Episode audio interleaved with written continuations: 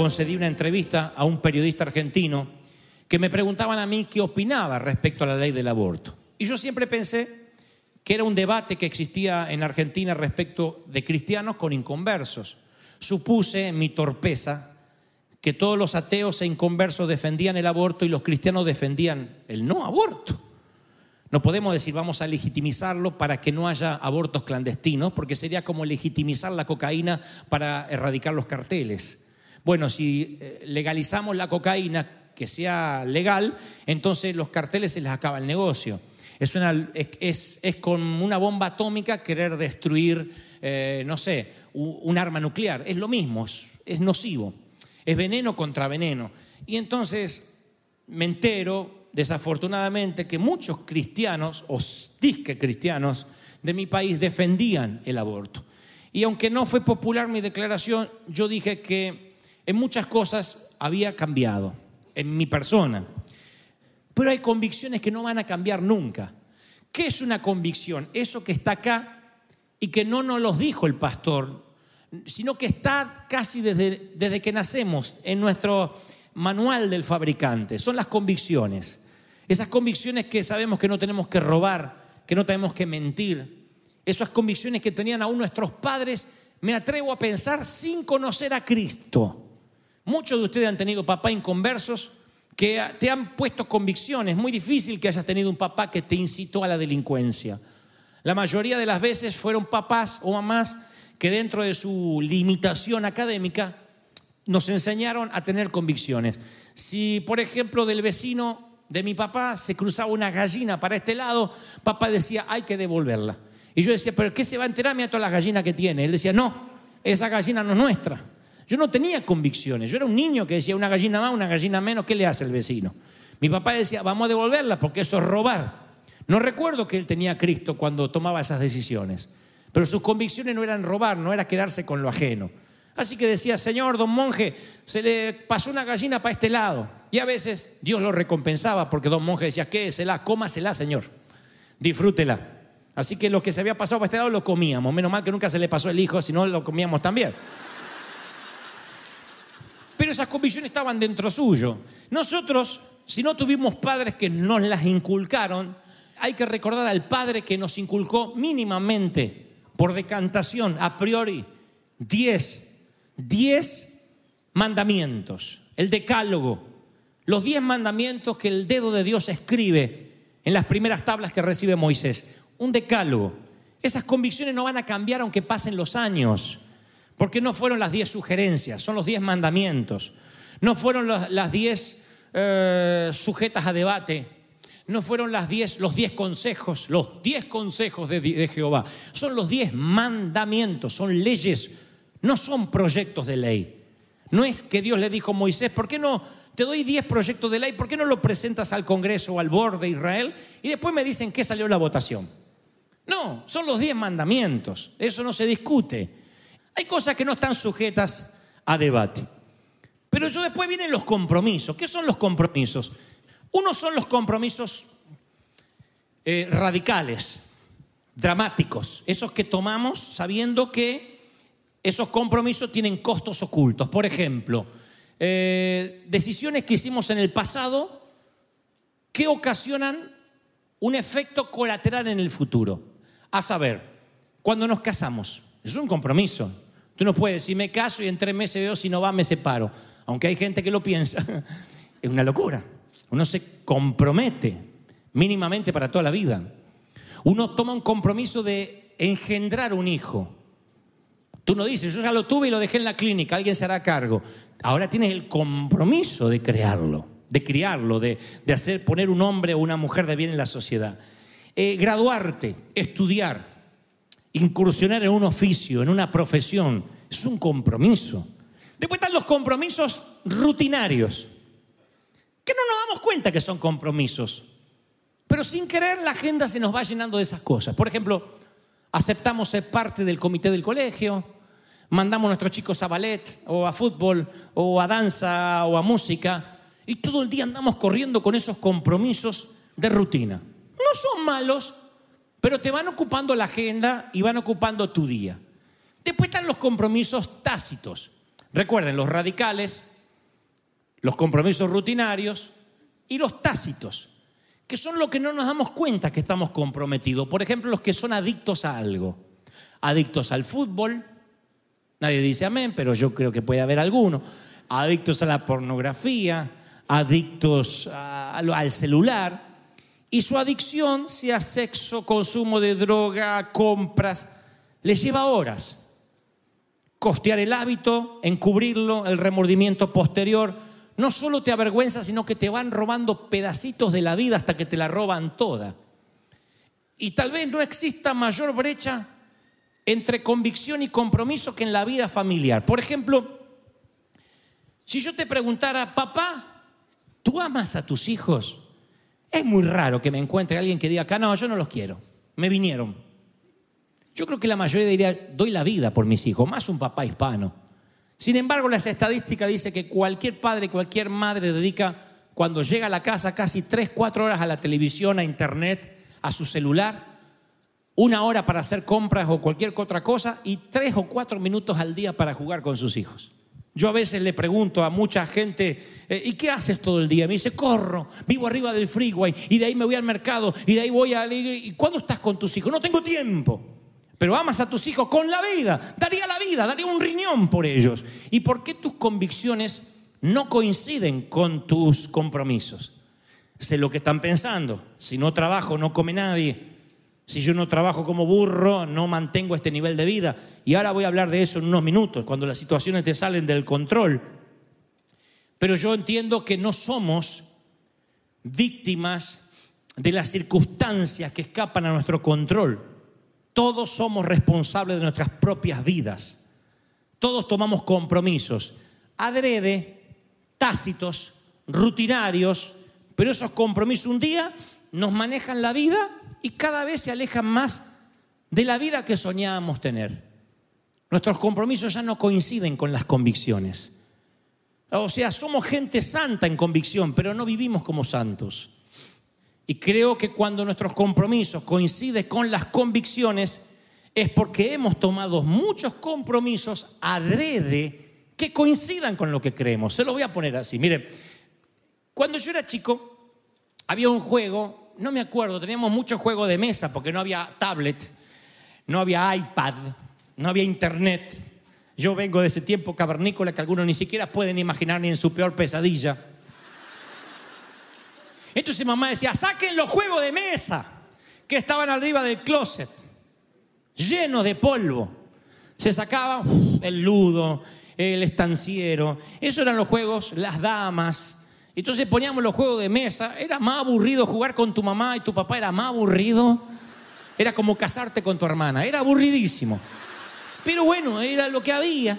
No había otros jugadores para traer. Así que nos poníamos a jugar. Pero había uno, que no recuerdo el nombre, que no podías decir paso cuando te tocaba el turno. En los demás decía paso, le dejabas que el otro tire los dados. Pero había uno que si decías paso, perdías puntos. Entonces siempre estabas obligado a jugar. Te tocaba, te tocaba. Y la vida es como ese juego. La vida siempre, cuando te toca hay que jugar. Hay que tomar decisiones. No puedes esperar que la vida decida por ti, que las circunstancias decidan por ti.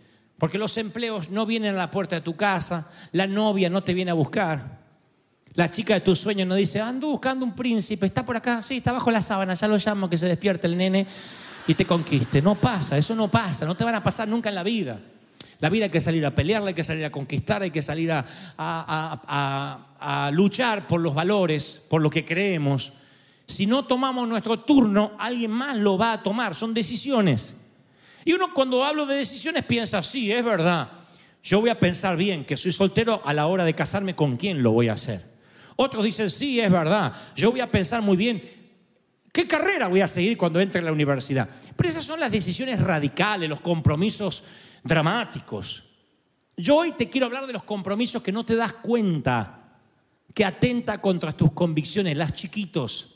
Hay un libro en la Biblia que lleva el nombre del personaje que engalana su historia, que se llama Daniel. Daniel, si ustedes buscan el libro que lleva su nombre en vuestras escrituras, comienza con siete versículos donde Daniel no controla nada. Todo está fuera de su control. Un rey babilónico llamado Nabucodonosor toma cautivo a Daniel. Daniel era parte de la nobleza, era un chico bien, era un chico fresa. Cuando yo dije que cuando Nabucodonosor dijo, te voy a tomar cautivo, él dijo, no inventes. Se lo llevaron cautivo. Son siete versículos donde los babilonios, controlan todo. Daniel perdió, a saber, su libertad, su hogar, su familia, sus amistades, su cultura, su lugar como noble de Israel. Perdió su identidad. Le dijo Nabucodonosor, ¿cómo te llamas, Daniel? No, te vas a llamar Belsasar, que era el nombre de uno de sus dioses. Le cambiaron el nombre al tipo. El nombre, la identidad, todo. Durante siete versículos lo pueden leer en vuestros hogares. El libro de Daniel cuenta que Daniel no manejaba nada, fuera de control, mucho peor que cualquiera de nosotros en este país o donde naciste.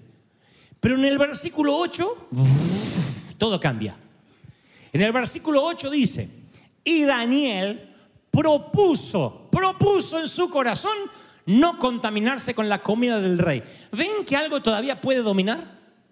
¿Ven que todavía tiene una convicción que hace que tome un compromiso chiquito? Chiquito, pero compromiso al fin. Propuso, escogió, decidió. Una decisión chiquita, pero que tiene un enorme valor. Convengamos que el estilo de administración de Nabucodonosor era de cabeza a rodar. No es un presidente democrático, es un rey feudal. La Biblia dice que un tal Sedequías una vez hizo mala cara delante de Nabucodonosor y Nabucodonosor con sangre fría dijo, no hay problema, quiero que maten a tus hijos, pero antes que le arranquen los ojos delante tuyo. Ese era Nabucodonosor. Así que cuando Daniel toma la decisión de no contaminarse con la comida del rey, noten que esto que les voy a decir me da la razón. El jefe de los chefs, el jefe de la academia, le dice, temo que si el rey tan solo ve vuestros rostros pálidos, mi cabeza rodará ante el rey. ¿Cómo que no quieren comer la comida del rey? Si se le empalidecen los rostros por estar mal alimentados, mi cabeza rueda. Ese era Nabucodonosor. Pero Daniel dice, bueno, hagamos una cosa, hagamos un experimento. Tú te guardas tu comida, nos das verduras y agua, y en 10 días vemos nuestros rostros. Si nuestros rostros te comprometen, bueno, veremos qué hacemos, pero vamos a probar. Y prueban. Luego de 10 días los rostros de Daniel y sus amigos resplandecían mucho más que los que comían Taco Bell del rey. Estaba más saludable. Y luego dice, en todo asunto de sabiduría e inteligencia que el rey les consultó, los halló diez veces superiores, diez veces por encima de la media de todos los que había en su reino. Claro, sigo leyendo y veo que después hay decisiones más fuertes. Le dicen a Sadrán, Mesat y Abednego, que eran los amigos, che, tienen que inclinarse ante, le dice che porque era medio argentino de Nabucodonosor. Le dice, tienen que inclinarse ante la estatua que hice de mi imagen. Y estos muchachos dicen, no. Ah, no se inclinan, los meto en un horno de fuego. Bueno, métenos al horno, pero nosotros no nos inclinamos ante otro Dios, que no sea el nuestro. Le dicen a Daniel, deja de orar, Porque te pones a orar con la ventana abierta y eso es una afrenta a nuestros dioses. Deja de orar porque te meteremos en un foso de leones. Métame con los leones, yo no voy a dejar de orar. Cuando uno lee estas historias dice, pero qué bárbaro, esos son pantalones. Pero uno no se da cuenta que antes de esos grandes compromisos hubo un pequeño compromiso, pequeñito, no comeré comida sacrificada a los ídolos. Para no pecar ante la gran tentación, primero tenemos que tomar pequeñas decisiones, esos compromisos tácitos que yo te digo, esas pequeñas cositas, esos que en la, Biblia, que en la iglesia no se habla porque tenemos miedo a los pastores a quedar retrógados, esas cosas que no se dicen en el culto. Si yo dijera, mira, el fútbol no está mal, de hecho no está mal, le acabo de pasar los goles un minuto antes de predicar. Cristo fue el primero el que borró la frontera entre lo secular y lo sagrado. Cristo le decía hoy a los pastores, el Señor usa la barca de Pedro para predicar y usa la misma barca para la pesca milagrosa, que era la forma en que Pedro se ganaba la vida. Cristo festejaría los goles con nosotros siempre y cuando no tengamos un cambio de prioridades siempre y cuando nuestros compromisos coincidan con nuestras convicciones. Daniel toma una pequeña decisión y después le es fácil tomar las decisiones más grandes. Pero uno tiene, cuando te llega el turno, tiene que elegir. No puedes decir paso. No puedes dejar que la vida decida por ti. Tienes que elegir. Tienes que correr un riesgo. Cuando el Señor dijo, hagamos al hombre a nuestra imagen y semejanza, agrega que tenga dominio. ¿Qué es dominio? Que todos tengan su turno de tomar un compromiso en lo que sea. En los campos de concentración o en ambientes de prisioneros, lo que diferencia a las personas que se dan por vencidas de aquellas que se mantienen fuertes son que estas últimas ejercen un control sobre algo, aunque sea alentar a otros. En los hogares de ancianos pasa lo mismo. Decisiones tan triviales como decidir con qué almohada van a dormir hace que se mantengan vivos. Ahora, Daniel no tenía control sobre nada. La vida le estaba pasando por arriba como te está pasando a ti. No tenía control sobre nada. Este mensaje va para los que dicen, Dante, a mí la vida no me da tregua. ¿Qué más quisiera estar yo con mis hijos? Pero no puedo parar de trabajar porque me comen los intereses de las tarjetas de crédito. Tenía que haber escuchado tu mensaje antes. Ya me metí, la fregué. ¿Cómo salgo? Tengo tantos compromisos que ahora me queda remar y remar y remar. No controlo nada. Daniel tampoco controlaba nada. Y él y Daniel, él y tú, Daniel y tú, ambos pasan una temporada en Babilonia. La pregunta no es, ¿qué perdí? La pregunta es, ¿qué me queda que aún puedo decidir? Yo te aseguro, te aseguro que todavía puedes asumir algún compromiso algún cambio en tu vida. No me digas que perdiste el control de todo. Yo te aseguro que aún puedes preguntar, ¿qué me queda? ¿Cómo puedo usar el turno que me toca cuando tenga que arrojar los dados? En la peor crisis, estás saliendo de un cementerio, te cruzas conmigo y me dices, ahora me meto bajo las mantas y me dejo morir. No, todavía puedes tomar la decisión, por ejemplo, de vivir por los hijos que te quedan, que no se merecen que perdieron un hermanito y también tenga que perder a su madre. Tú dices, es que me quedé sin casa y respiras. Puedes dormir bajo un puente, dos, tres noches, dormir de prestado. Pedirle a tu suegra que te haga un lugar al lado de la cama, mira lo que te digo. O el puente es mejor en ese caso, lo que sea. Pero aún puedes tomar una decisión.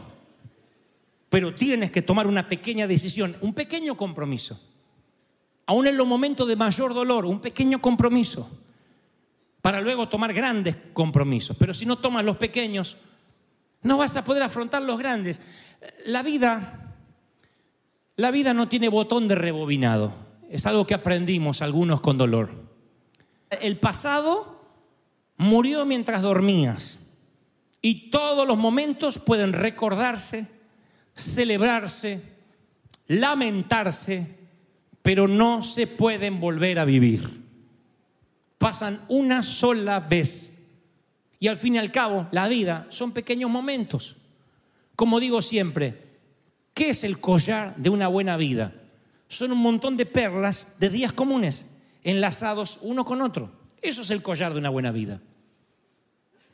La vida son cosas que te caen mal, diarreas, malas comidas, alegrías, desencantos. Eso es la vida, gente común viviendo días comunes. Eso es una vida. No todos serán celebridades de Hollywood caminarán por alfombra roja. La mayoría de nosotros nunca tendremos un Oscar sobre la chimenea, ni un helicóptero pasará a buscarnos, ni tendremos un chofer, ni un chef que nos prepare la comida. No somos de la nobleza. Tenemos una vida común. Sacamos la basura. Y esa vida común, a veces hay que alejarse hacer un balance y decir, ¿cuánto de mis compromisos realmente valen la pena?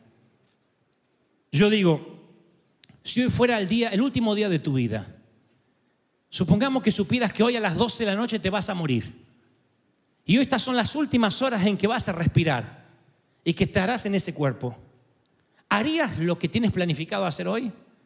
¿Hablarías con quienes vas a hablar? ¿Te callarías como piensas quedarte callado toda la tarde?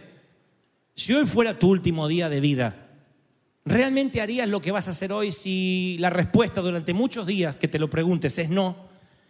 Es hora de cambiar tus compromisos. Revisa los contactos en tu celular y mira cuánta gente a la cual no te importa su vida, ni a ellos les importa la tuya, pululan tu agenda. Gente a la que tienes que responder para que no se ofendan, aunque sea ponerles un ok, porque me pusiste un dislike. ¿Qué significa? Hay gente que vive presionada por eso. y la vida es más profunda que una red social o la cantidad de amigos. La vida es esto, los pequeños compromisos. La vida es compartir patear una pelota, acompañar a un hijo a la graduación, tomar un café juntos. La vida es eso. Un día esos pequeños compromisos ya no van a estar y tú vas a decir, viví, mis compromisos estuvieron alineados a mis convicciones. La vida es muy corta. Tienes una sola chance de vivir. Recién hablé que podrías morir a las 12 de la noche o antes. Yo podría no estar aquí el domingo que viene, tú podrías no estar aquí el domingo que viene porque el Señor nos vino a buscar, porque partimos por un accidente, por una enfermedad terminal.